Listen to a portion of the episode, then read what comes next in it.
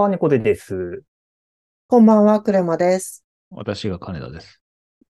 純喫茶エピソード、ボリューム616お送りします。よろしくお願いします。はい。今週は猫背の担当ということですが、前回ですね、猫背担当会の際に、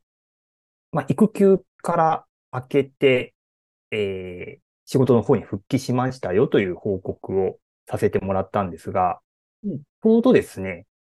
育休復帰して2日ぐらい経って、まあ前回の、あの、収録があったので、まあ、正直言うと、もうマシンのセットアップと、この、この3ヶ月間の、その育休取っていた3ヶ月間のキャッチアップだけでもう終始してしまって、正直あまり仕事に戻った実感がないというか、結構バタバタしてましたよみたいな話をしていたと思うんですけど、まあ、そこからですね、もうすぐ早いもので1ヶ月経とうとしているんですけれど、まあ、ちょっとその間、な、何があって、なんか、どういうことを考えたかみたいなのをちょっとお話しできたらいいかなと思っているんですが、まあ、まず、今のこう仕事の状況を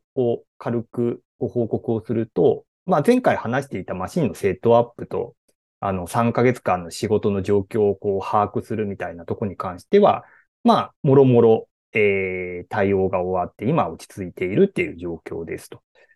で、やっぱりその3ヶ月間、その仕事で何が決まって、どういうことが動いていたかみたいなことを把握するみたいなのは、まあ前回その Slack をひたすら遡ってみたいな話もしていて、さすがにそれはちょっと効率悪すぎるんじゃないみたいな話もしていたと思うんですけれど、まあ、特にはその議事録とかを中心に、まあ効率よく見ていく術をその後、えー見ていったのと、まあ、あとは最終成果物というか、最新の成果物から逆算して、あの、気になったところだとか、あの、自分の認識がない、えー新しい UI が追加されているとか変更があったみたいなところを遡って確認するみたいなことをして、まあ、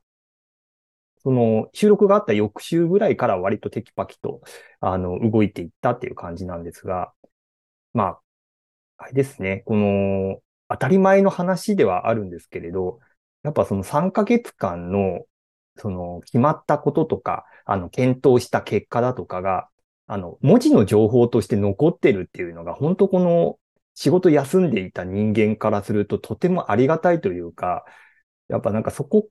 がないと、あの、少なくとも自分の力だけでは、あの、そのキャッチアップっていうのは難しかったなっていうのが、ちょっと思っていて、で、最終的にはそこの文字情報で大まかにはもう、あの、何が決まってみたいなとこは把握できていたので、本当に、そ、それをやった上で、わからないことみたいなところを、もう最終手段として Slack のハドルとかでつないで、ちょっとここわから、あの、なんでこうなってるか教えてもらえませんかとか、ここの画面遷移ってこういう認識で合ってますみたいなところをちょっと聞いて回るみたいな感じになれたんで、まあ、ちょっとそのあたりはちゃんとこう、やっぱ記録を残してくれているっていうのは、まあ、その仕事休んだ人のこのフォローっていうだけじゃなくて、まあいろんな面で、あの、聞いてくることだと思うんですけど、本当にこう大前提としてこういうのは大事だなっていうのをちょっと改めて思ったっていうところですね。でうん、やっぱりあの、リモートワーク、あの、今関わっているプロジェクトも基本みんな、あの、自宅からお客さんも含めて、あの、リモートでの、えーまあ、プロジェクトの進行であったり、ミーティングもリモートでやったりみたいな感じでやってたんで、基本的に文字ベースのやり取りになっているんで、あの、まあ、ミーティング以外のやり取りみたいなのも、基本的には Slack 上で、えーやり取りがあるとか、まあ、 Slack じゃなくてもその Confluence とか、 Jira とかのコメント上で何かしらやり取りがあるみたいなので、まあ、気になったことは基本的にはもう検索かければ何かしら引っかかるみたいな状態になっていたので、本当、まあ、たまたまではあるんですけど、リモートワーク前提でのプロジェクトだったっていうのも、ちょっと功を奏したみたいな感じだったのかなと、はい、思っております。っていうので、まあ、3ヶ月のキャッチアップは、まあ、そんな感じで、なんとか事なきを得て、で、まあ、あのー仕事休む前の仕事に、まあ、徐々に復帰していったっていう感じなんですけれど、まあ、ちょっと、あのー仕事戻ってから、若干、あのーなかなか慣れなかった点として、まあ、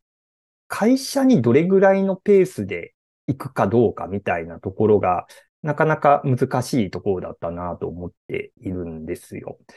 で、もともとあの、会社には、あの、奥さんが妊娠してからは、あの、特に出勤はしてなかったんですね。あの、プロジェクトの、その、PM の方だとか、あの、上司とかにも相談をして、まあ、あの、まあ、まだ、その育休を取る前というか、その今年の年明けぐらいは、まだそのコロナもまだまだその5類とかにもなってなかったし、まあ、あの、ちょっと今大事な時期だからあんまり、こう、外から何か病気をもらってくるようなことがないようにっていうので、まあ、ちょっと出勤は控えさせてほしいって話をして、まあ、そのまんま、あの、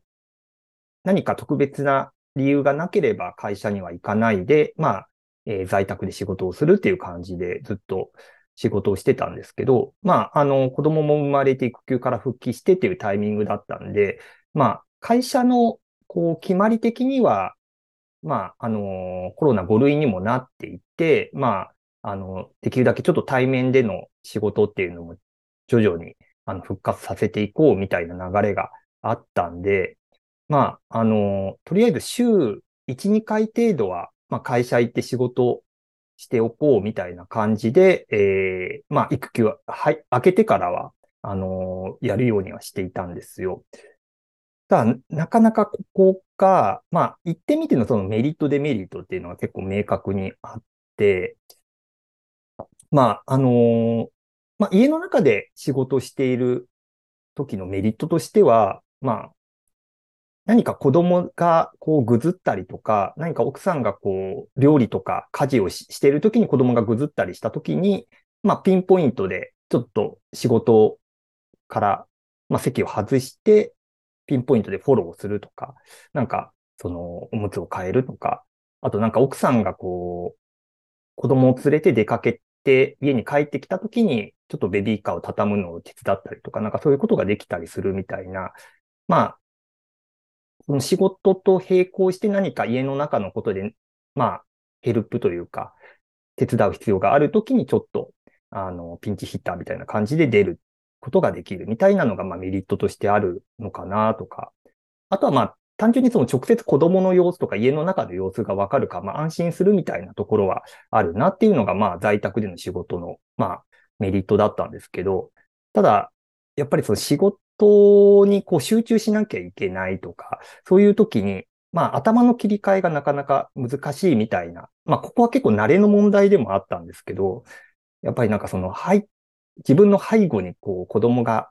の泣き声が聞こえるとか、やっぱりこう生活音みたいなもので、やっぱり子供の様子がなんとなく分かってしまうみたいなとこがあるんで、結構その仕事のこう集中するモードと、こう家庭の頭の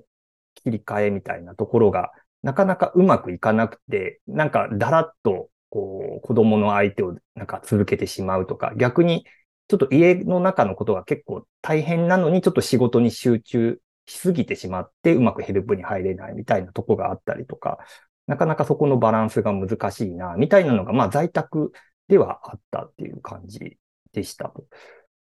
だまあ、あの、じゃあ、会社行って仕事する場合の、なんかメリデメって、なんかどんな感じかなっていうとこなんですけど、まあ、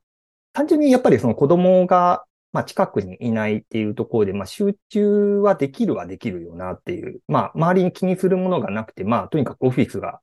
基本的に静かでみんな、あの仕事に集中して、こう作業してるみたいな感じなので、まあそういう意味では、まあ効率がいいっていうところはあるにはあると。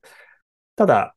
まあこれはもう、あの、行く、あのー子育てとかとの両立とか関係なしに、あの、み、皆さん共通する話だと思うんですけど、移動時間が結局行って帰って2時間、えーかかるみたいなところがどうしても無駄になってしまうんで、あのーちょっとそこの時間、その、だいたい1日8時間ぐらい働くとして、そこの2時間が、のロスっていうのが結構大きいな、みたいなところがあるのと、まあ、あとはやっぱりその子供の様子が直接わからない。な、これも、そのさっきのメリットの裏返しみたいなところですけど、子供の様子が直接わからないっていうところで、なんかちょっと心配になるというか大丈夫かなみたいに思うみたいなところも一方であったりするんで、なかなか、その、会社に、まあ、週1回とか2回とか行くようにしてみたものの、まあ、なかなかその、職場での仕事っていうのも、うん、まあ、慣れの問題かなと思いつつ、なかなか、その序盤はうまくいかなかったな、みたいなところがあって、うん。なんかそのあたりのちょっと、うん。まあ、最終的にはその週2回ぐらい行ってたのを、まあ、あの、今のその子供の様子だとか、まあ、家の中のこととのバランスみたいなのを考えて、ちょっともう週1回に抑えることにして、あの、まあ、所属のプロジェクトのこう担当者とかにも話をして、まあ、まあ、了承を得たんで、まあ、必要があれば、まあ、週1回行くぐらいで、基本的には在宅で仕事するっていう感じには落ち着いたんですけど、まあ、ちょっと、ね、人によっては、オフィスに直接ね、そのオンサイトで仕事しなきゃいけないみたいな方もいると思うので、そういう方ってなかなかね、大変だよなっていうところと、あと、やっぱりその、その親のどっちかが、そのね、外で仕事をするみたいなことになった時に、まあ、ワンオペで、あの、どちらか、その奥さんなり、旦那さんなりが、こう、子育てをしなきゃいけないっていうのが、結構、ね、育休中は二人でやっていくことが前提だったんで、やっぱりそのワンオペでやるみたいなところも、まあ、これも、まあ、慣れていけばある程度、こう、コツみたいなのも見えてきたりはするんですけど、なかなかそこも序盤は難しいところがあるよなとか思ったりして、うん、ちょっとその、ね、仕事復帰してみて、そこの、こう、家庭と仕事のバランスみたいなところの、こう、落としどころっていうのは、まあ、ね、実際仕事しながら探っていく感じではあるんですけれど、なかなか、うん、なんか難しいところがあるなっていうのは、ちょっと復帰して1ヶ月思ったところではあるんですが、あの、ちょっと会社での仕事みたいなところで、ちょっと、あの、クレマさんに聞きたかったところがあるんですけど、はい。あの、クレマさんって、なんか、今の、こう、お勤め先での、こう、そのオフィスでのお仕事って大体どれぐらいのペースで行ってたりします？それともなんか会社でもこの日は来なさいみたいなのがあったりしします？あーうちの会社は、この日は来なさいは決まってないんですけれども、うん。と採用の時とかも95%リモートぐらいの感じでご説明を。して、やっぱりその、リアルで会う時のなんか信頼貯金みたいな、うん。なんかその、チームビルディングみたいなところもあるので、まあ、100%リモートでアメリカからお勤めとかだとちょっとうちの会社だとマッチしないかもねみたいな話はご説明してるって感じなので、なんか何曜日にというのはないけれども、あの、月に2回とか、まあ、週に1回ぐらいとか来てくれるとやりやすいのではっていう話をしてるって感じですかね。うん。会社に行く日っていうのはある程度何かチームだとかプロジェクトの中でこの日は行きましょうみたいなのをこう、なんかあらかじめすり合わせていくのか、それともなんかある程度自分の行きたい日に行くみたいな感じだったりする？あーそれはどっちもあって、えっうん。と、やっぱちょっとなんだろうな。シービル的な観点で直接会って話した方が良さそうみたいな人と、ランチに行こうみたいなのを、まあランチなりあの飲み会に行こうっていうのを話す日に、あの、行く？つまり、うん。リアルで会いたいからいい、そのためにわざわざ行くっていう日と、あと、仕事的にちょっとなんかその、デジタルだけではなくて、リアルな物を触らなくちゃいけない時があって、なんかこう、うん。印刷したものを見るとかも少しだけなんですけど、あったりとか、そういう時に行きますって感じです。うん。うん。直接対面で話したりすることの何かメリットがあるような場合とか、あとは何かそのデジタルのものではなくて印刷物とか何かグッズみたいなものなのか、何かそういったものを手に取って話す、会話したりみたいな時は、まあ出社するみたいなうん。ですかね。そう、なんか、僕ま、その、週1、2回会社行くっていうのは、もちろんその会社の方針みたいなのもあったんですけど、まあ、この先、その、自分が、まあ、今、そのリモートでの仕事っていうのを OK してもらえてるんですけど、まあ、この先何か方針が変わったりして、ある程度会社に行かなきゃいけないときに、まあ、ちょっとそこにな、慣れておく必要がある。お互い、その奥さんも自分もそういう環境下で、こう、生活していくっていうの慣れていく必要があるから、まあ、それの練習みたいなのも兼ねてやっていたところはあったんですけど、ただ、なんかもうこの日に、なんか週1、2回行くみたいなのが、あのー先行してしまったところもあって、あの、会社に行っては、その、来ては見たものの、あの、誰一人、あの、プロジェクトの、あの、メンバーとかにも会わずに、ただ一人で作業して、本当に誰とも会話せずに帰っていくみたいなのが結構続いてしまって、正直、その、さっきクレマさんが話していたみたいな、あの、直接その、まあ、チームビルディング的なのも含めて、その、対話するとか、あの、何か実物を見て、あの、確認をするみたいな、なんかメリットが特にないまま、あの、帰ってくるみたいなことがあって、やっぱなんかその、オンサイトで仕事するって、やっぱなんかその辺のメリットがないと、あんまりこう、わざわざ、こう、2時間、3時間移動して、あの、仕事するメリットってそんなないのかな、みたいなのはちょっと感じていたところがあって、クレマさんも基本的にはリモートだと思うんですけど、うん。やっぱりなんかそのあたりのメリットって思うとこってあったりします？まあもちろん、その自分のチームの人と直接会うっていうメリットすごい大きいと思うけども、うん。あの、街の様子を見るとかだけでも結構ああ、情報の入力が違うなって思うので、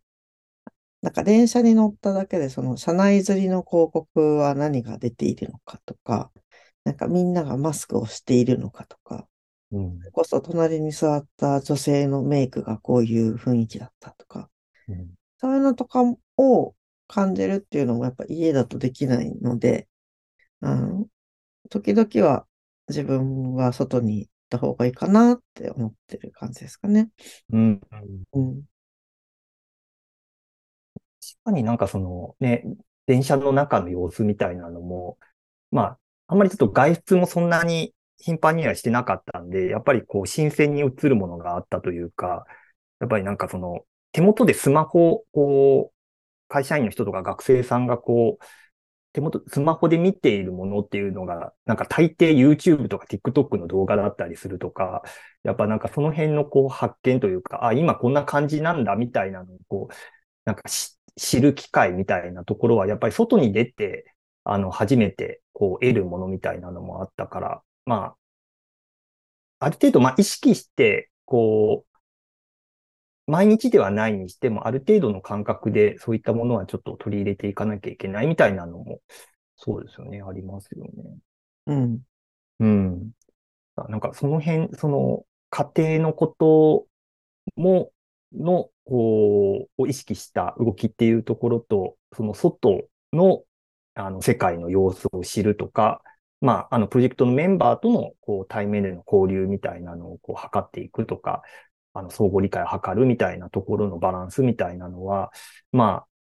まあ、その時々、その子供の様子、その子供がね、それこそ、なんか歩き始めたりとか、ハイハイしだしたりみたいなところでまた変わっていくとは思うんですけど、ちょっとそこは、うん、なんかいろいろ探っていきながらも、こう、それぞれのメリットを、こう、バランスよく取っていくみたいなことをやっていかなきゃいけないのかなっていう、うん、感じですかね。だからちょっとその、まあ、その子供、子育ての話もありつつも、そのリモートワークとその対面での仕事のこうメリットみたいなのをどうバランス取っていくかみたいな、割とこう普遍的なところもちゃんと考えていかなきゃいけないな、みたいなところは、はい、ちょっと思っている今日この1ヶ月間ぐらいのえー話だったんですけど、ここまで聞いてなんか金田さんから何かありますか？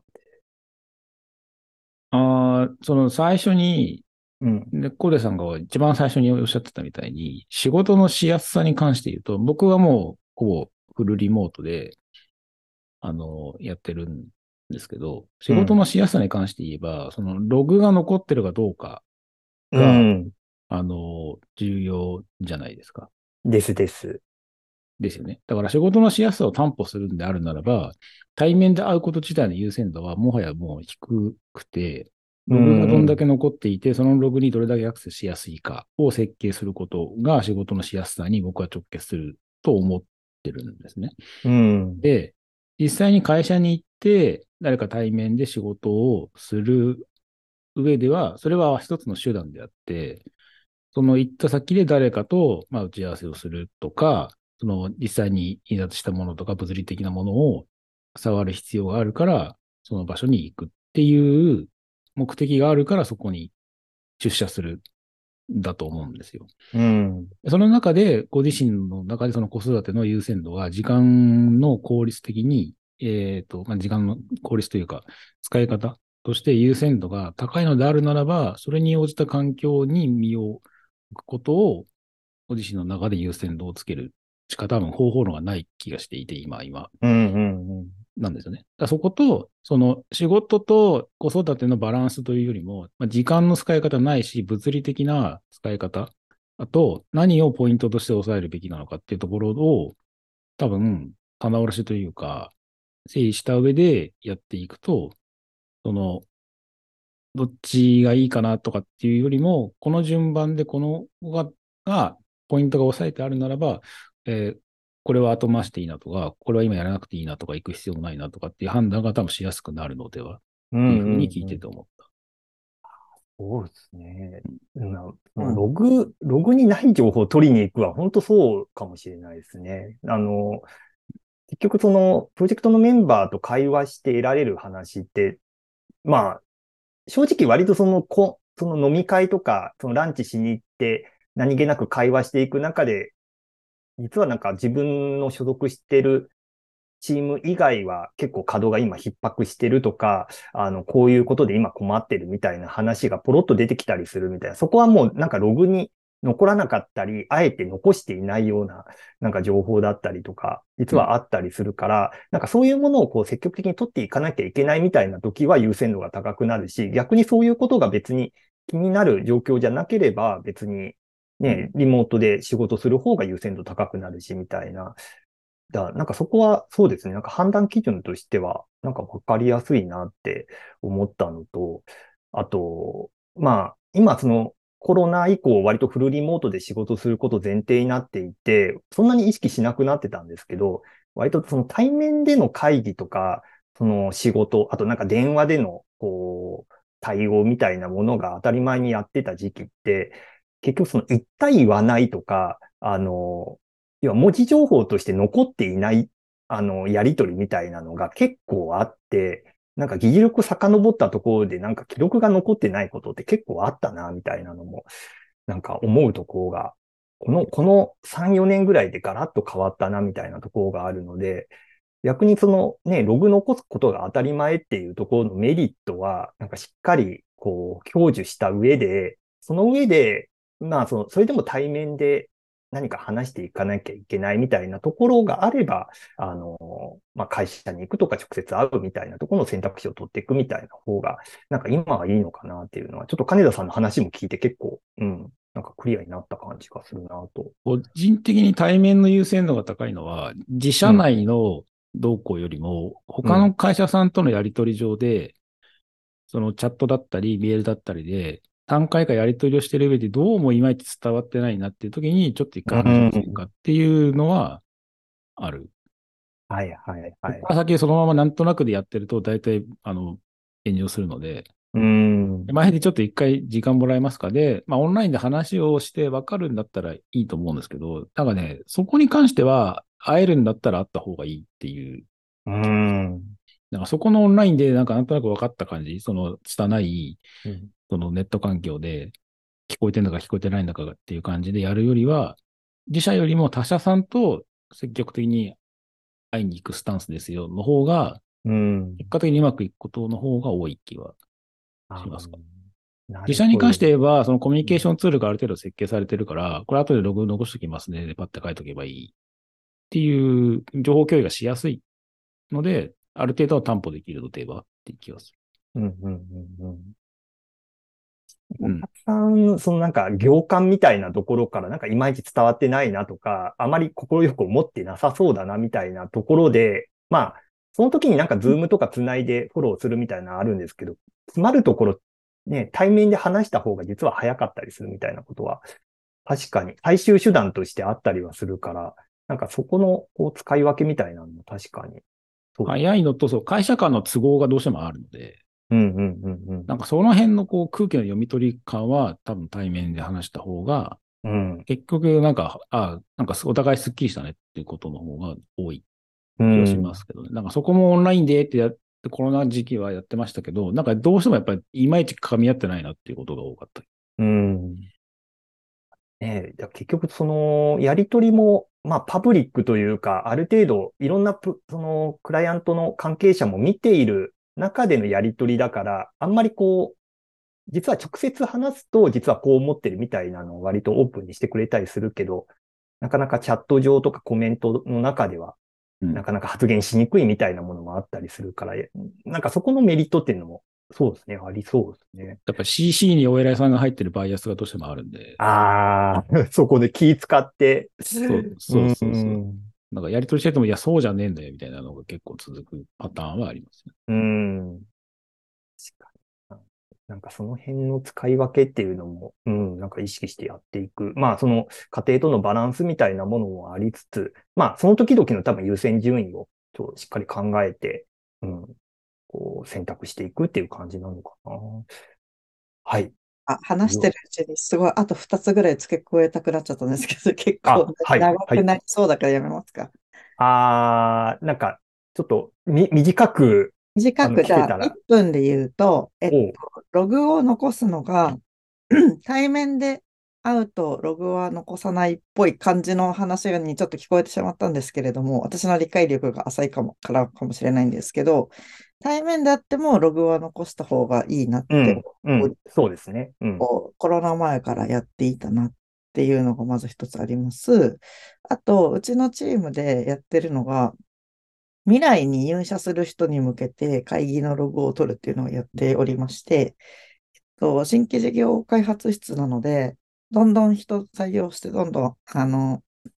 新しい人に入ってもらうっていうのをちょっと前提にやってるチームなんですね。うんなので、なんか、休んでる人とか